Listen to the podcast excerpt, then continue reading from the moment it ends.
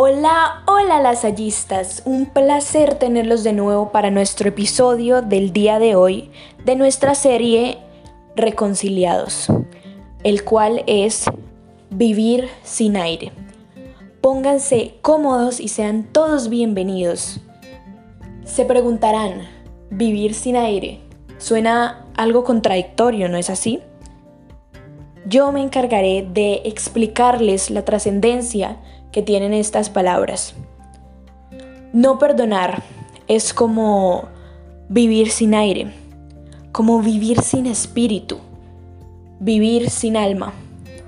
El que perdona se reconcilia consigo mismo, se reconcilia con el que le hizo daño y se reconcilia con la misma creación. Reprimir tus sentimientos es como vivir sin aire.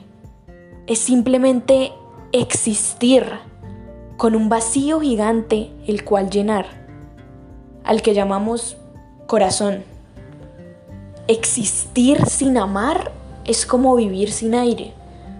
Es no darle experiencias, emociones, sonrisas, palabras, momentos, ilusiones, esperanza y luz a ese inmenso vacío que debemos iluminar antes de que se apague por completo. Vivir sin aire es simplemente existir. Existir en un plano terrestre del cual no sabemos cuándo nos despojemos. Por eso nunca es tarde para empezar a vivir y no a simplemente existir. Nunca es tarde para regalar una sonrisa de buenos días. Nunca es tarde para decir un te amo, un te necesito, un te quiero, un me importas. Nunca es tarde para reconciliarnos con esas personas que en algún momento nos hicieron daño. Nunca es tarde para perdonar ni para pedir perdón.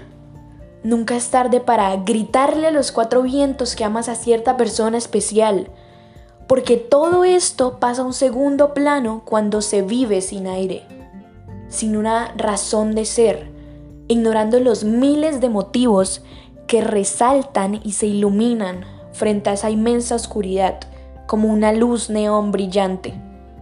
Y pasa que eso genera un efecto potente sobre su vida misma un efecto que le permite reencontrarse consigo mismo y entrar en sintonía con su propósito de vida. Cuando el ser humano se despoja de sus resentimientos y de sus cargas, pasa de ser un ser inanimado a tener vida. Como lo dice el texto del Génesis, cuando Dios sopló sobre el hombre aliento de vida.